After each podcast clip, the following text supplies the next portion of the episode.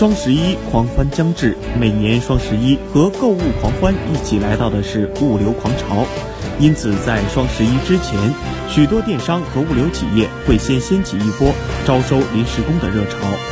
近日，在拥有诸多电商和物流企业的杭州钱塘新区发现，临时工的身价明显开始上涨。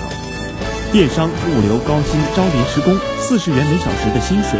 工作时间从早上十点到下午五点。相当于日薪二百八十元，但是来看招工信息的人，不论男女，